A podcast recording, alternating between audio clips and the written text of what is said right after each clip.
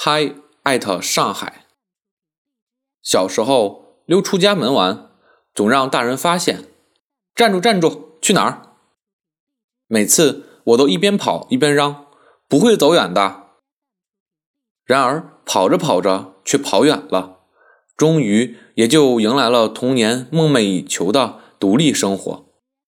一个人，冰激凌吃吃，罗宋汤喝喝，深更半夜去看电影。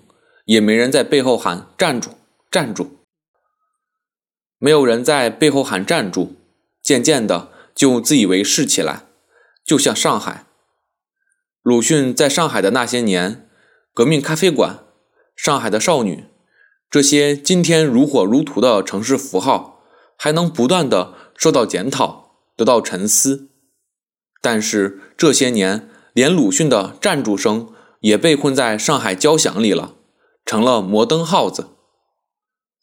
上个周末，世界上跨度最大、上海的又一个最的钢拱桥——卢浦大桥正式竣工通车，约一千名中外人士以跨桥第一跑的方式来欢庆世界第一拱桥的诞生，同时宣布聘任姚明为上海形象代言人，聘期两年。这几天来。姚明高高的个子一直晃动在媒体里，我相信他一定是上海有史以来最高的形象代言人了。照片上那一千名中外人士看上去都在他的腰线那里，他跨出的步子一个顶俩，完完全全的鹤立鸡群，也彻彻底底的改写了上海小男人的形象。想来。上海一定非常得益于这次形象宣传，姚明的高度和步伐将深深映入全国人民甚至世界人民的眼里。龙应台那一句“啊，上海男人”，将在两米二十六前噎住。嗨，艾特上海！上海不仅要借姚明来挑明上海的地位，上海还要以他的勃勃雄心。来改变这个城市阴性的质地。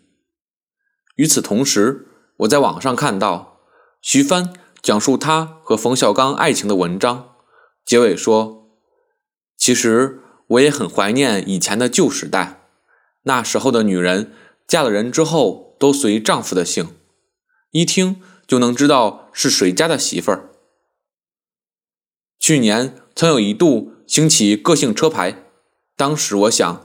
如果我要是上车牌的话，我一定要在我的车牌前加上 F X S 三个字母，意思就是冯徐氏。思想落后了点，但是这个稳定的思路值得上海借鉴。